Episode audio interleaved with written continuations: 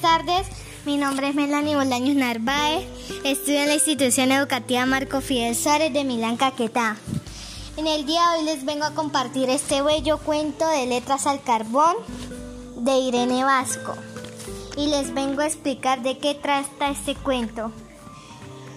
En el pueblo de Palenque casi nadie sabía leer. El señor Belandia era el único que sabía leer. Cuando Gina empezaba a recibir cartas de Miguel Ángel, ella se enamoraba de todas esas cartas que él le mandaba. Pero como ella no sabía leer, entonces ella, ella se ponía algunas veces triste y imaginaba qué decían en esas cartas tan bonitas.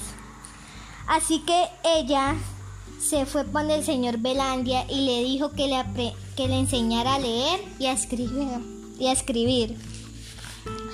Entonces el señor Belandia le dijo que sí.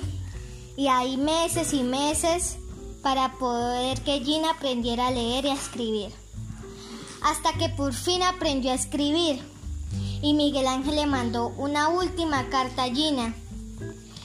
Y ella, ella cuando leyó la carta se puso muy triste porque ella comenzó a leerla y Miguel Ángel le decía que ella, no le daba ninguna respuesta de las demás cartas, pero como Miguel Ángel no sabía que ella ni sabía escribir ni leer, entonces pues Gina se puso muy triste y Miguel Ángel se iba a ir de Palenque y nunca más volvería.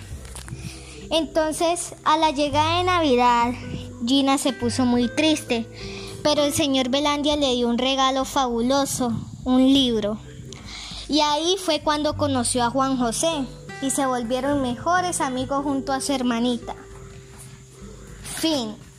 Quiero invitar a los adultos a que les compre un libro a sus niños para que ahí sí puedan mejorar con su lectura y escritura, no así como le pasó a Gina, que no sabe leer ni escribir.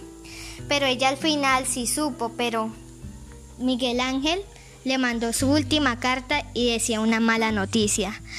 Así que esa es mi invitación para todos los padres de los niños, para que les compre un libro y cojan los niños cada hora para que lean. Gracias.